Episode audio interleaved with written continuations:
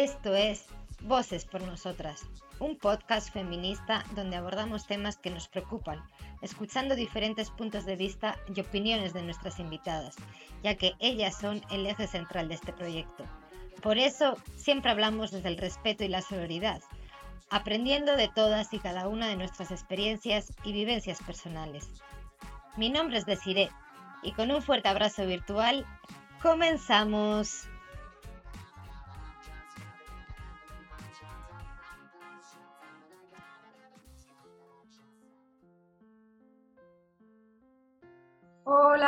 Buenas y bienvenidas a un nuevo episodio de Voces por Nosotras y también doy una fuerte, fuerte bienvenida a Tamara Rosenson, que es nuestra, nuestra invitada de hoy. Muchas gracias, Tamara, por, por compartir un ratito con, con, nosotras, por tu tiempo y, y por todo, por estar aquí, por tu disposición. No, muchas gracias a vos, la verdad que es un placer, estoy muy contenta, así que un placer estar acá. Bueno, pues vamos a hablar un poquito de Tamara Rosenson, es la primera invitada fuera de las fronteras mexicanas y está súper genial porque además ella tiene un proyecto internacional, así que vamos a hablar un poquito de eso, vamos a presentarla. Ella es, como decía, Tamara Rosenson, es una mujer de 19 años, estudiante de la carrera de Relaciones Internacionales en la Universidad de San Martín en Buenos Aires. Y creció en, en Buenos Aires también y es activista feminista y creadora de FEM Global, que es de lo que nos viene a hablar un poquito hoy. Así que bueno, ya te dejo a ti el espacio para que nos cuentes si quieres un poquito más de quién eres, qué es FEM Global, cómo surgió la idea, cómo nació y lo que tú quieras. Bueno, genial. Eh, a ver, para empezar, yo empecé con el feminismo, o sea, pongo un poco en contexto, acá en Argentina empezó esta ola, digamos, muy, muy fuerte. Acá en Argentina el feminismo es muy potente realmente, o sea, está ya en agenda pública. Empezó en el 2015 con la primera marcha de Ni Una Menos, que bueno, para la gente que, está escuchando y no, no sabe lo que hablo, o sea, es un movimiento que empezó a partir de la indignación de ver los números y darse cuenta de que acá había un femicidio cada 25 horas. O sea, frente a la indignación, movilización. Yo para ese entonces eh, tenía 14 años y eh, nada, bueno, yo estaba ahí en la secundaria, de a poco me fui metiendo más, metiendo más a las marchas. Al principio quizá lo veía más como algo superficial, digamos, ¿no? Como, bueno, también estaba como ahí en mi adolescencia, ¿no? Me faltaba mucho por, por crecer y, y, madurar. Pero bueno, quizá lo veía como algo así, el pañuelo verde, por el aborto legal, eh, una marcha, como algo como muy reducido en, en mi vida, digamos, ¿no? Eh, a medida que yo fui creciendo, yo siempre fui muy, muy activa, muy curiosa, muy metida en, o sea, siempre en la escuela lo que más me interesaba era las ciencias sociales y preguntarme cosas sobre el mundo eh, y, y, analizar y cuestionar y, y repensar y compartir con otra gente. Entonces creo que el feminismo me vino a llamar mucho la atención también por ahí, ¿no? Como me empezó a abrir la cabeza un montón de cosas también de, de, entender de mi propia historia. Ok, claro, con razón mis papás estaban preocupados porque yo saliese a las 10 de la noche y yo tengo un hermano mayor y capaz a mi hermano no le hacían nada de, eh, problema y bueno, eso un ejemplo de 40.000 que me fui dando cuenta, como se habla mucho del feminismo de eh, esto de ponerse los anteojos violetas. Eh, y que realmente es así, a mí me pasa mucho que yo tengo perspectiva de género para analizar todo, realmente. Es como que decís, che, esto no está bueno, che, o capaz de, del resto, o, o, mío, o está buenísimo, mirá cómo lo enfocan de, de, este lado, o lo que hizo este movimiento, como que yo creo que es algo como que se te inserta en la cabeza y por suerte no sale más. Así que eso, yo a poco también fui, o sea, también con, con mis amigas fuimos construyendo como un diálogo, digamos, como replantearnos cosas juntas. Digo, es muy importante esto de que no suele ser un camino sola, digamos, ¿no? Como que es muy fructífero cuando... Y cuando compartes. Eh, claro, exactamente. Cuando obviamente que hay cosas que son sola y está buenísimo, pero también es muy, muy constructivo cuando es un camino acompañada. Bueno, de hecho, a las marchas yo iba con mis amigas, o sea, tanto de la escuela como de otro movimiento que, que yo pertenecía, eh, que era como ponerle como si fuera Boy Scout, mm. ponerle. y bueno, o sea, eso de, de, estar acompañada también te hace charlar con otra gente y que te hagan replantear ciertas cosas. Y también algo que me ayudó mucho a, a cada vez meterme más en el feminismo son las redes sociales. Porque yo me empecé como, o sea, también creo que tiene que ver un poco por cómo yo soy, de ver algo en las redes y que me llame la atención y buscar y seguir a esta página y, esta, y esta persona hizo esto y lo seguís y, Twitter y todo, que también eh, construyó mucho a, mi feminismo de hoy en día. Y bueno, y, yo creo que mi feminismo fue muy acompañándome con mi crecimiento. Capaz como justamente cuando yo era más chica, era algo como más superficial y a medida que yo fui como creciendo y profundizando en mi personalidad, el feminismo... Eh, claro, exactamente, fue de la mano, digamos, ¿no? Y me pasó, esto un poco para, para contar de mi vida, yo cuando salí de la secundaria eh, me puse a en el curso de ingreso para estudiar medicina y eh, bueno, nada, me,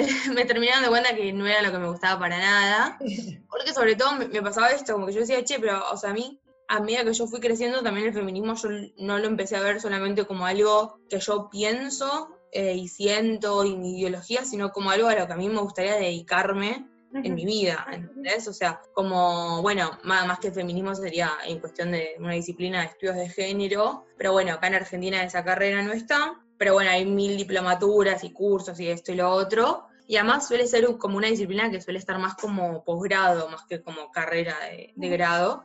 Y entonces a mí me pasó que, bueno, cuando yo me empecé a dar cuenta que no, no quería estar en, más en, en el curso de ingreso para la carrera de medicina, que acá en Argentina, en la Universidad de Buenos Aires, dura todo un año, eh, también algo que a mí me hacía mucho ruido era cómo puedo combinar ser médica con el feminismo, que no digo que es incombinable, pero es otro campo, o sea, capaz yo no, sentía que no lo iba a poder llevar como a mí me gustaba llevarlo, lo que me hizo pensar, lo primero que pensé fue en estudiar eh, relaciones internacionales, que es lo que estoy estudiando ahora. Y, o sea, y empecé a investigar un montón, un montón, un montón, me empecé a a conocer lo que es ONU Mujeres, que bueno, es el organismo de la ONU que se encarga de, la igualdad de género y el empoderamiento eh, en, los países que conforman a la ONU, que son la mayoría. Y me empecé a interesar un montón, un montón y sentía como que desde estudiando eso sí iba a, poder, digamos, como llevarlo donde yo más quería, que es esto, como de, dedicarme a eh, toda la temática de género, al feminismo, pero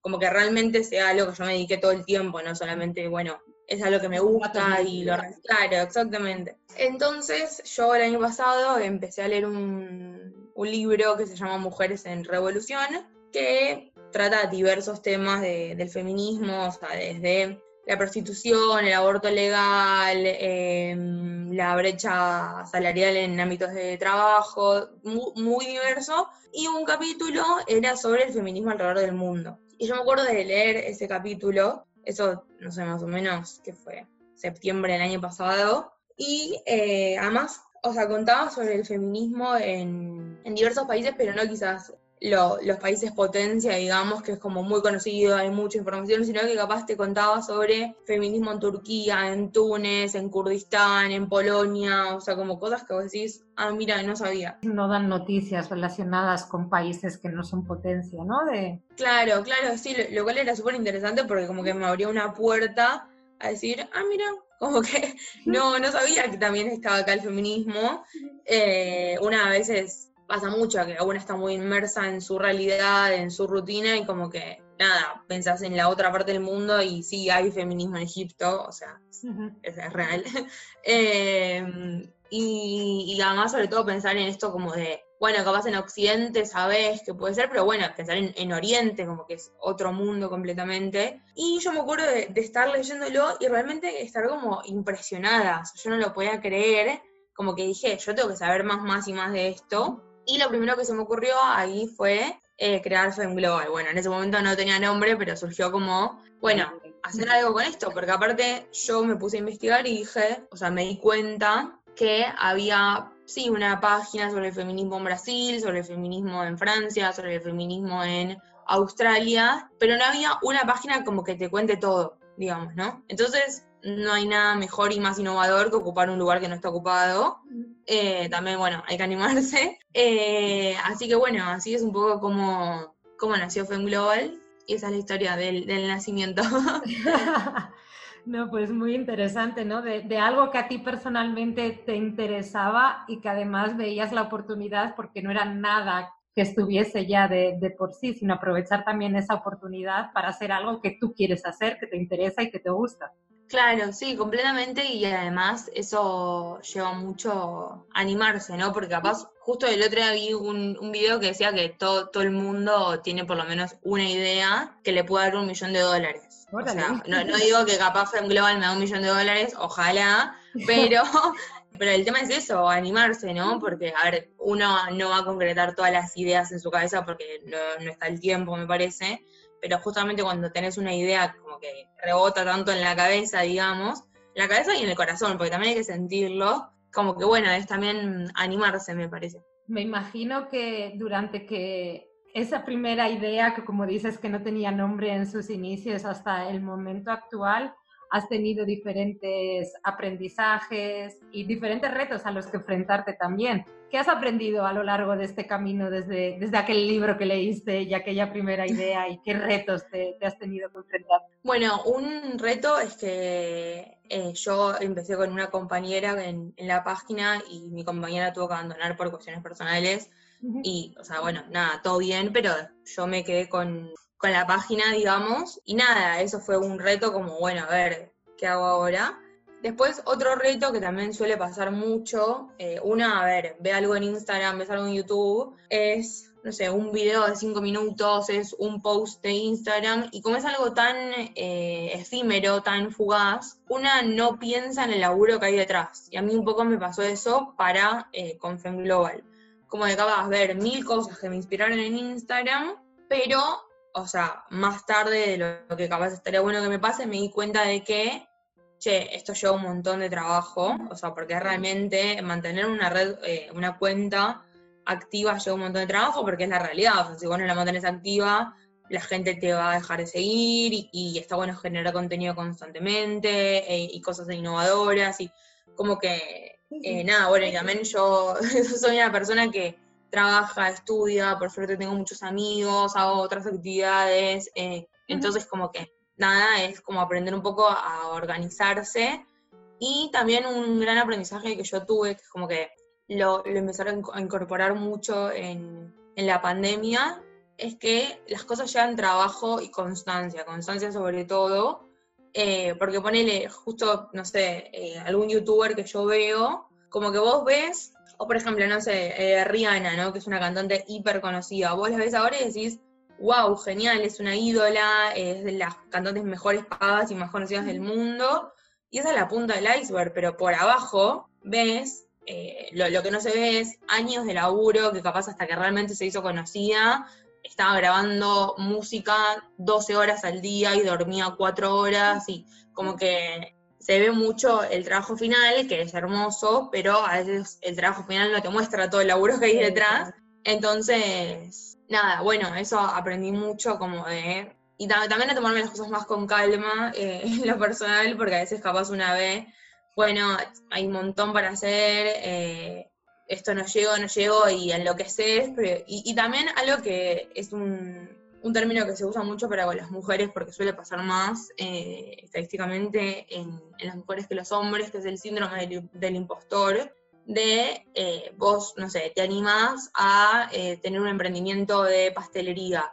Y en el medio que lo estás haciendo te agarra como esa inseguridad de decir, pero para, ¿quién soy yo? No soy una chef profesional, no estudié cocina, no lo puedo hacer cuando simplemente querés, tenés el talento, cocinas bien, te animás, hacelo bueno, a mí muchas veces me, ha pasado eso, como decir, che, pero para ¿quién soy yo para hacer esto? O para estar hablando de esto, o para subir esto, como que, pero bueno, son todas esas voces y, y síndrome del impostor que no hay que escuchar.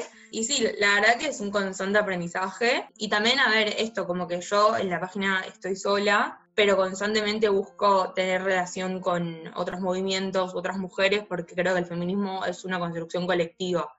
O sea, por el hecho de, no, no me gusta a mí como ponerme en un rol de figura yo eh, sola, digamos, al menos no para, para construir algo, como que obviamente puedo construir algo yo sola y está buenísimo, pero creo que siempre con alguien más es, es muy fructífero. Sí, y ahorita que comentabas también lo del tiempo y organizarte y todo lo que te ha dado la pandemia de, sí, de, de aprendizajes también, justo en, en la pandemia fuiste como la anfitriona del evento Feminismos Iberoamericanos, encuentros que, que inspiran, que yo te conocí por, por ese evento en el que participé y estuvo bien bonito también. Y, me imagino que organizar todo eso fue bastante reto de coordinación, de tiempos y todo. ¿Quieres compartir un poquito cómo fue tanto la idea de crear un evento de este tipo como parte de la organización y de los tiempos, cómo lo llegaste a armar y todo esto un poco? La verdad que fue mucho de, contactarme, digamos, eh, también como, a ver, vos tenés un tema y tenés que pensar quién es adecuado o adecuada para hablar de ese tema. Eh, también, justamente, este era el reto, como de que si yo planteaba un evento de feminismos iberoamericanos, no podía tener todas oradoras que son de Argentina, porque como que no tenía mucho sentido.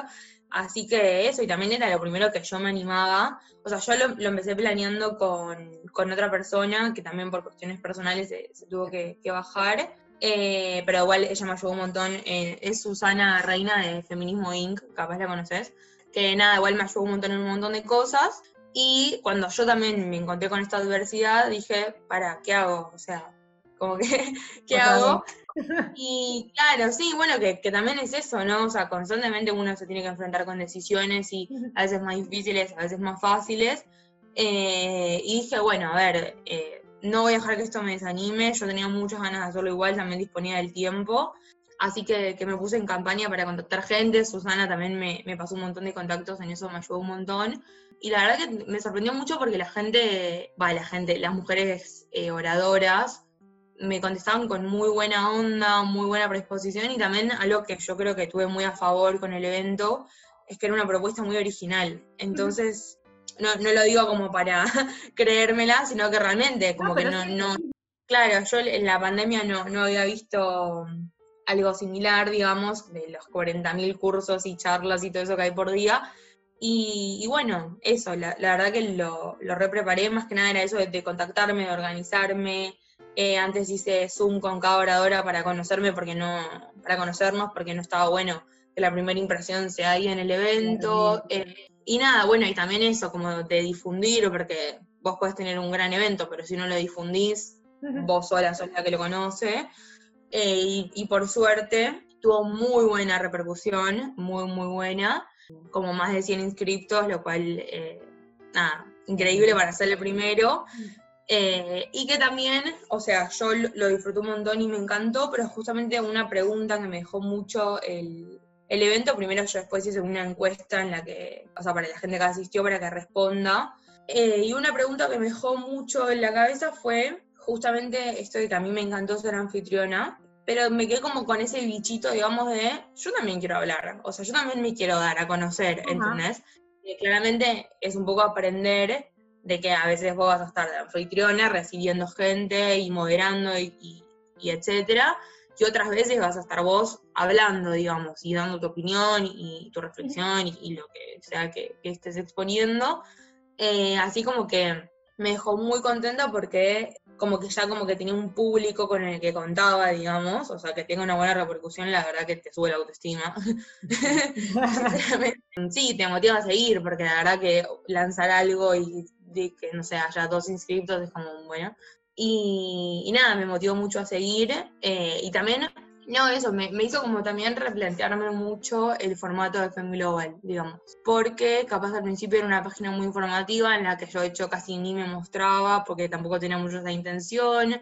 Cuando a poco me fui animándome a mostrarme más, también con el tema de los vivos y, y etcétera, eh, me hizo como de nuevo, como este bichito de darme a conocer más, pero también como yo pienso un montón de cosas sobre el feminismo, capaz lo que hacía más que nada era informar de forma muy objetiva, ¿entendés? Entonces, bueno, ahora eh, en relación con esto, uno de, de, los proyectos que tengo es sacar un podcast de Fem Global, o sea que básicamente va a ser de feminismo y política internacional, eh, que está en el horno, se está preparando eh, con, tiempo y, trabajo. En lo que, bueno, también yo creo que un podcast es como una... Es como muy cálido, a mí siempre me resulta, porque es como que solo escuchas la voz, no estás juzgando si está lindo vestida, si está feo vestida, si no sé qué, como que es como muy, muy puro, me parece, y, es algo como...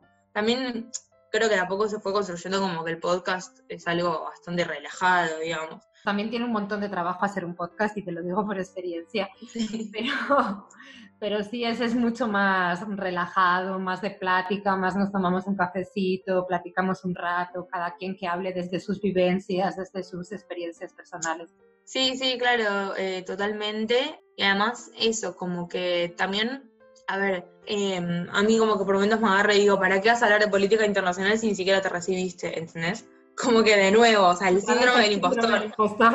Claro, pero después digo, a ver, claramente una no puede hablar, no sé, eh, yo te hablo ahora sobre em, la presidencia de Trump sin leer nada. Una tiene que ponerse a investigar, tiene que ponerse a leer, a escuchar, a analizar, o sea, lleva tiempo, es lo que dije antes, pero bueno, tengo un montón de herramientas. Y es, también un poco eso, que justamente creo que como mujeres nos enseñaron muchas veces a lo contrario, a no confiar en nosotras mismas, a mm, fíjate si podés, capaz necesitas ayuda de alguien, que no pasa nada, no está mal pedir ayuda, pero bueno, como siempre, primero desconfiar de nosotras mismas, como y sobre todo desconfiar de nuestras capacidades, como que siempre no somos tan capaces, cuando creo que es un poco eso, o sea, sacar fuerza a una misma y confiar y prepararse y, planearlo bien. Así que bueno, eso es un proyecto que, se está cocinando. que esto vino a cuenta del, del evento de feminismos iberoamericanos. Claro, sí, sí, sí, sí. Eh, de hecho, o sea, en las relaciones internacionales como disciplina hay un enfoque feminista, así como hay un enfoque realista, eh, así como digo, distintas corrientes teóricas, pero no, no está tan divulgado, de hecho es muy nuevo desde los 90. Y, y también es eso, como también lo nuevo de, de esta nueva ola del feminismo que estamos viviendo ahora, es que mezcla el feminismo con muchas cosas que antes capaz no se mezclaban por ejemplo, bueno, esto, feminismo política internacional, tenés feminismo y ecologismo, feminismo y música, o sea, como que se pueden mezclar muchas cosas, lo cual lo hace como muy enriquecedor. Así que eso, pronto lo estaré difundiendo. Ok, pues ahí vamos a estar atentas al nuevo podcast.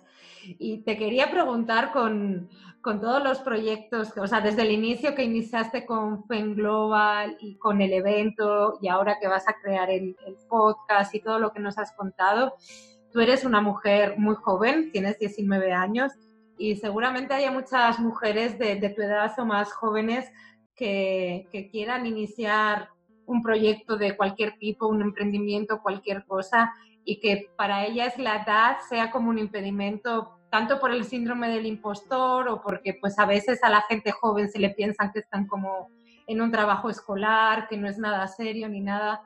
Y, pues siendo joven se pueden hacer las mismas cosas que siendo más grande también.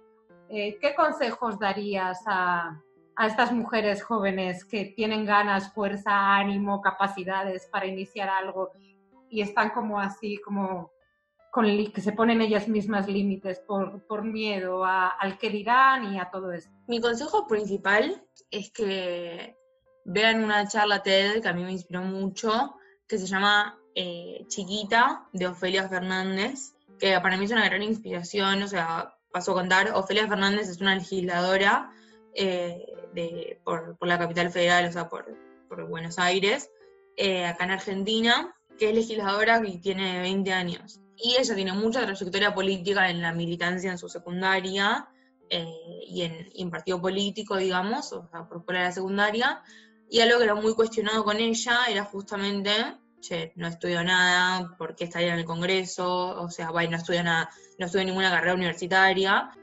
Y justamente ella creo que vino a romper mucho con todo eso porque, de hecho, nada, cuando se debatió el aborto legal acá en, en el Congreso de Diputados, tenía gente, o sea, diputados que capaz tenían un doctorado, por ejemplo, en ese momento Ofelia todavía no era legisladora igual, pero tenías diputados que tenían 60 años, que tenían un doctorado, lo que decían tenía cero aval teórico y científico, o sea, cero, eh, cero lógica, la verdad. Eh, yo creo que también, como esa típica frase de la edad es solo un número, bueno, para mí en esto se aplica un montón, porque realmente, a ver, yo creo yo hay gente que tiene mi edad y tiene un espíritu de viejo y hay gente que tiene 80 y tiene un espíritu de alguien de 15. ¿eh? Es como más el espíritu, me parece, ¿no?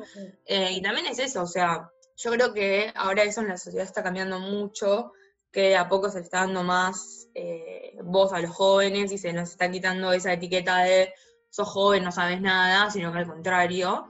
Creo que, bueno, más allá de Ofelia Fernández acá en Argentina y en Latinoamérica, alguien que vino a romper mucho con eso fue Greta Thunberg, que es como, tiene ahora 17 años, si no me equivoco, pero bueno, cuando empezó tenía 15, eh, y ella sabía un montón, y quizás sabe un montón porque leyó un montón, porque investigó un montón. También creo que la gente más grande que nos juzga es la gente que no tenía tan en la palma de la mano la información. Vos tenés que ir a una biblioteca y sacar la enciclopedia y buscar. Nosotros, o sea, mucha gente aprende a tocar perfecto la guitarra por YouTube. O sea, es como que tenemos mucha mucha información en la palma de la mano, lo cual, por ejemplo, para un emprendimiento de lo que sea que alguien quiera hacer, no sé, yo, yo creo que con constancia, trabajo, esfuerzo y convicción lo puedes hacer, me parece. Eh, y también es eso, porque, a ver, en el camino van a haber bastantes cosas que nos desanimen y trabas eh, y fracasos y cosas que no nos salen como esperábamos y, todo eso, pero justamente creo que si cada persona que tiene eso se desanima y no hace nada, o sea, el, el mundo sería nada, me parece. Por ejemplo, nada, tiro un dato curioso, Steve Jobs fue echado de su propia empresa, o sea, él creó Apple y en, en cierto momento fue echado y después lo volvieron a contratar. Y nada, eh, eso, yo creo que, y, también es eso, o sea, yo como que siempre digo como que la gente va a opinar porque es gratis, es la realidad, o sea, eh, no, o sea, de, verdad lo digo, como es gratis, la gente opina, eh, es muy fácil también opinar del resto y no mirarse uno mismo como, como estamos. Entonces siempre va a haber gente que te, que te banque, que te aplauda, y va a haber gente que va a decir, che, malísimo. Y bueno, nada, Eh, creo que es también como fortalecer un poco la, nuestra autoestima, que como mujeres muchas veces es tirado abajo y, boicoteado y, y, todo eso, y decir, no, o sea, yo estoy convencida y yo voy a poder. Y creo que más allá de decir, es también tener un plan de acción, porque yo puedo decir muchas cosas, pero si en la acción no tengo algo organizado o planeado o detallado, capaz si no termino pudiendo, pero por una cuestión como estratégica, digamos, ¿no? Que también es algo que a las mujeres históricamente no se nos enseñó, siempre el que tenía estrategia y poder de organización era el hombre, nosotras como que, bueno, seguíamos órdenes.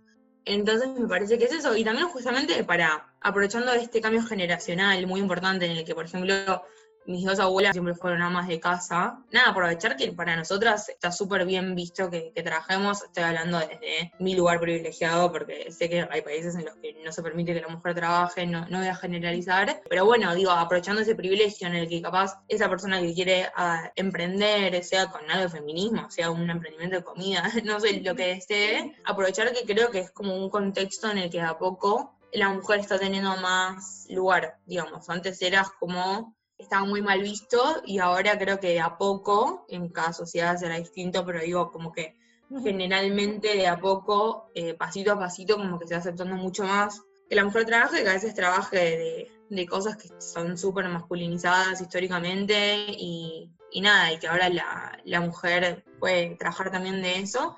Y eso, y que el síndrome del impostor no te gane, porque realmente es algo que las mujeres lo sufren mucho más, pero bueno, creo que también tiene toda una connotación histórica y sociológica, o sea, no, es porque sí que las mujeres lo sufrimos más. Yo creo que también algo que pasa mucho es que siempre la duda o la crítica, la mujer la va a tener fácil, o sea, es así, a mí me pasa de hecho, que capaz estoy con personas más grandes que yo viendo un programa de tele y lo primero que hacen es criticarle la ropa a mujeres que están nunca así el, el hombre tiene esa camisa horrible o un saco o, no sé qué, siempre vamos a hacer, va, siempre, estamos en proceso de cambio, pero tenemos eh, el ojo más puesto sobre nosotras, pero no hay que dejar que eso no, nos venza, sino que justamente sacar como esa fuerza feminista para afuera y decir, bueno, sí, opina, pero a mí no me importa, o sea, yo empoderada tengo este proyecto, este plan y lo voy a concretar, vos opiná porque es gratis, buenísimo, pero a mí me pasa por al lado, o sea,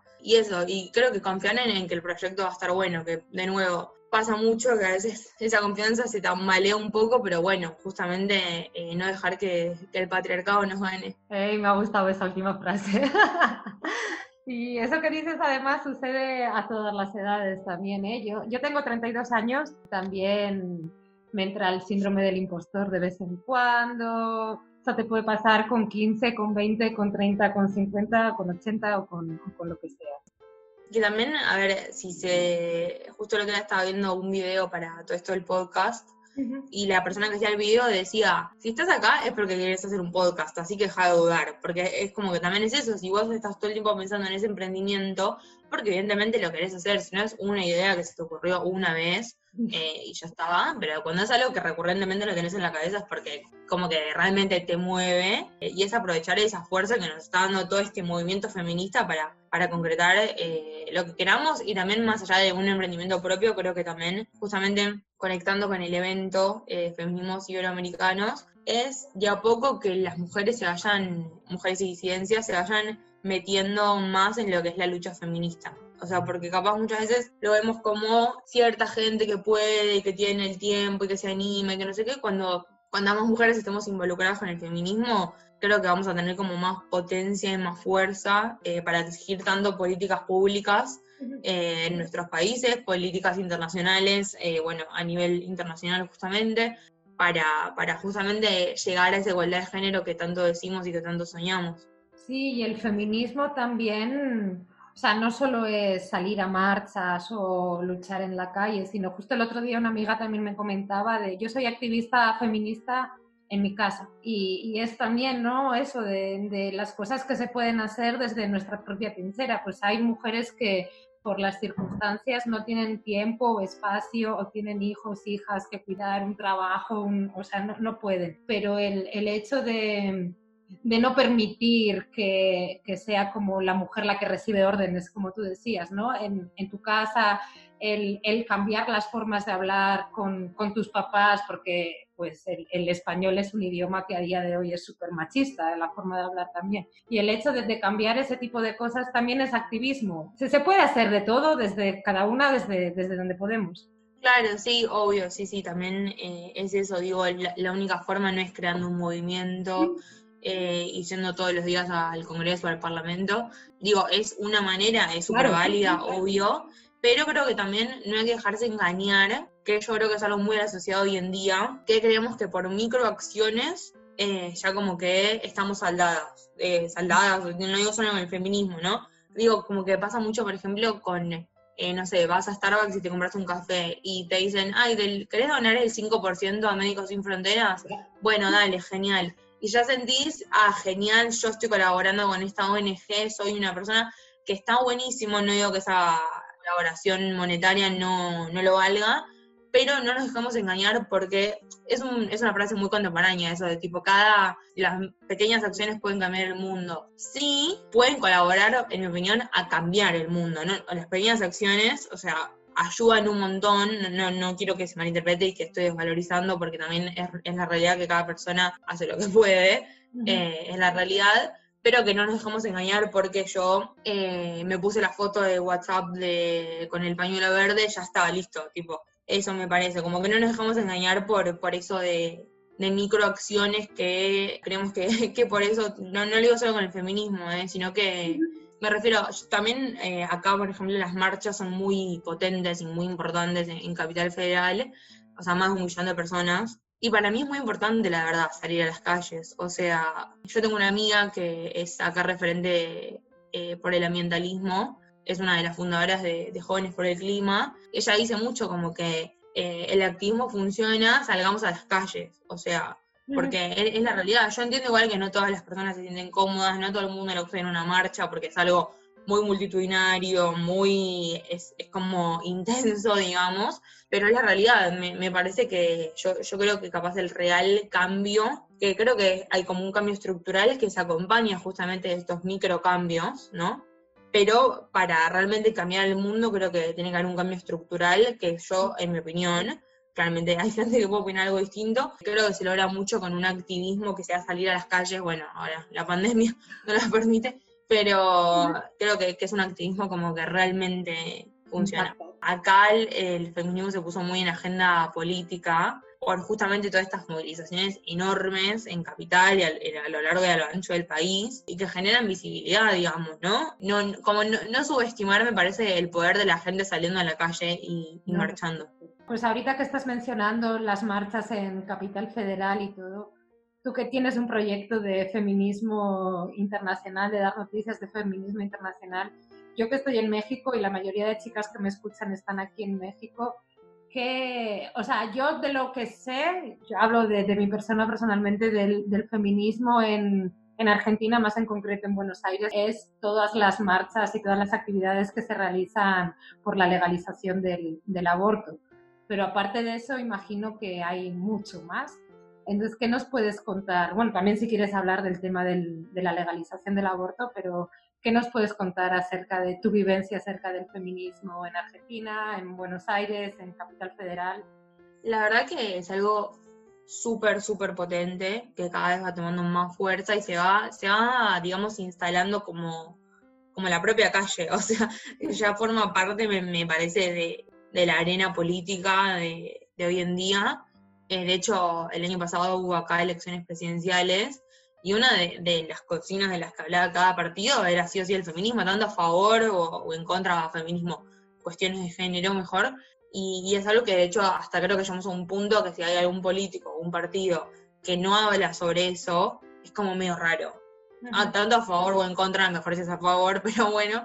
Y, yo creo que se, se, relaciona mucho con esto de los jóvenes eh, ganando mucho poder, como que acá el feminismo se hizo muy, muy, muy importante, muy importante, muy fuerte en los jóvenes, digamos, en, gente en edad de secundaria, digamos, de 3 a 18 años. Obviamente trasciende todas las generaciones, pero ahí como que se puso mucho el foco.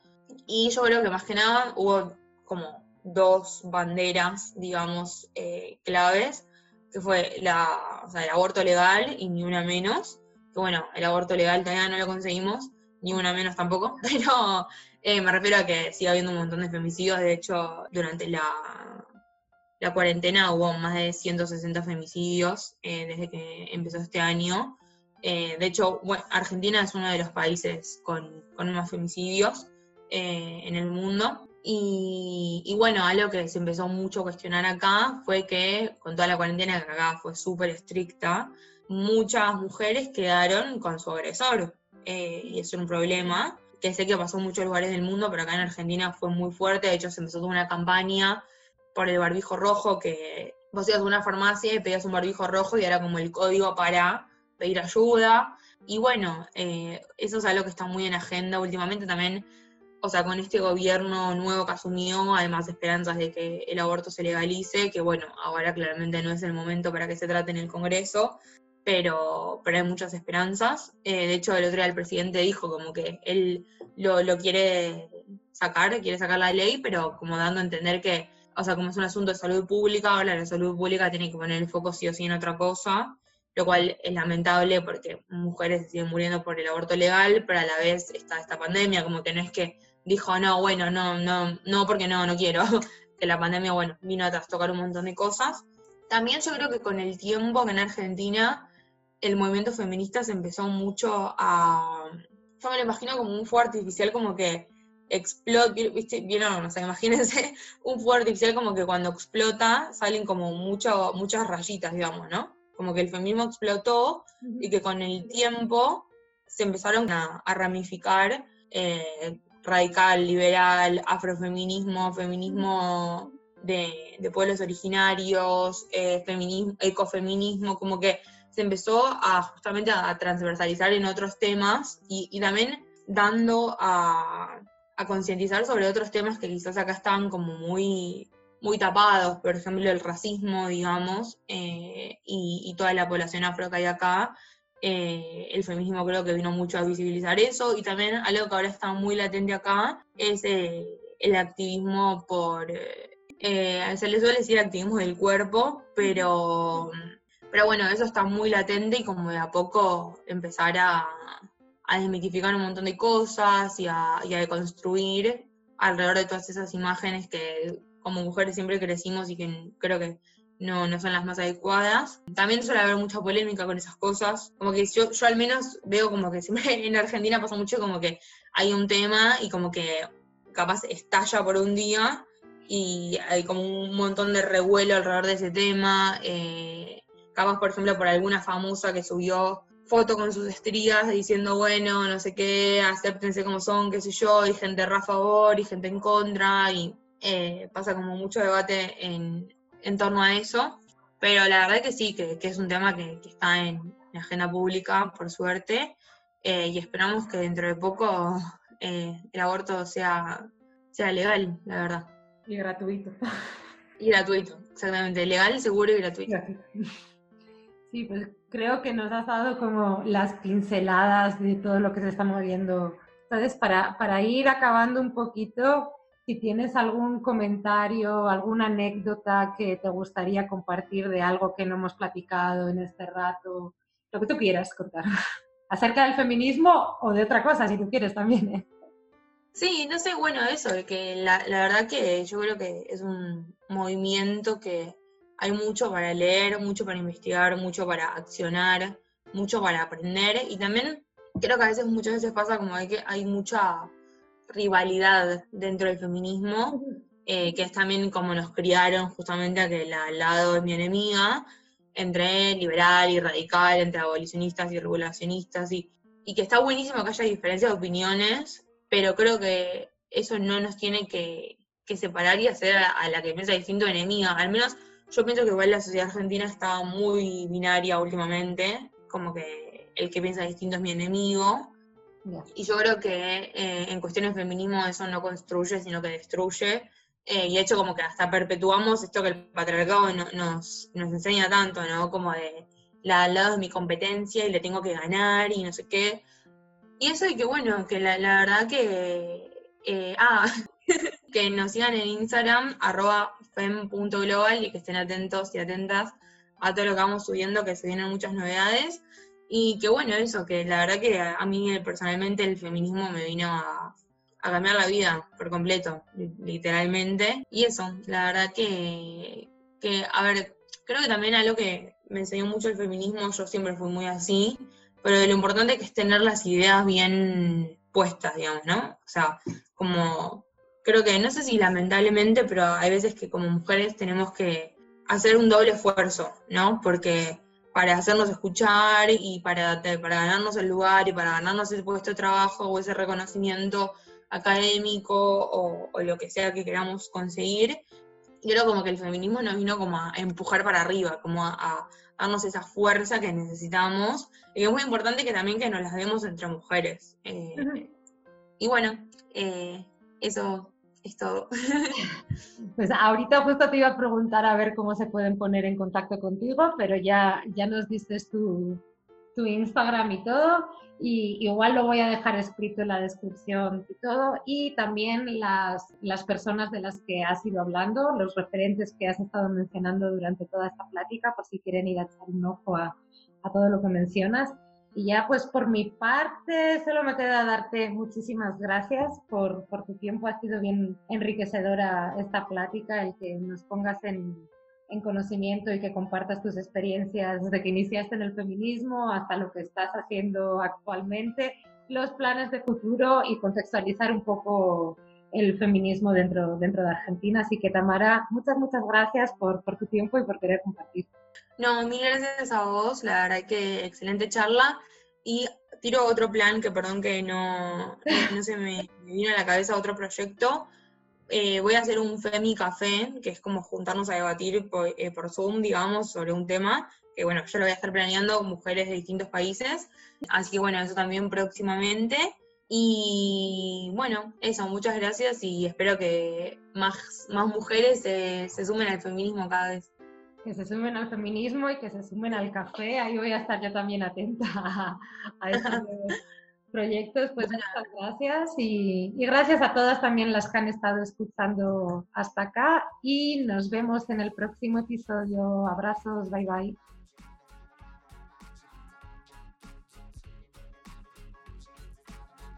Muchas gracias por formar parte de este proyecto. Voces por Nosotras es un podcast realizado entre todas por lo que si quieres participar como entrevistada en alguno de los episodios, puedes enviar tu propuesta a vocespornosotras.gmail.com, seguirnos en nuestra cuenta de Instagram voces.por.nosotras o a través de la página web viajaconpdepasaporte.com diagonal podcast Voces por Nosotras. Nuevamente, muchísimas gracias de corazón y escuchamos nuestras voces en el próximo episodio.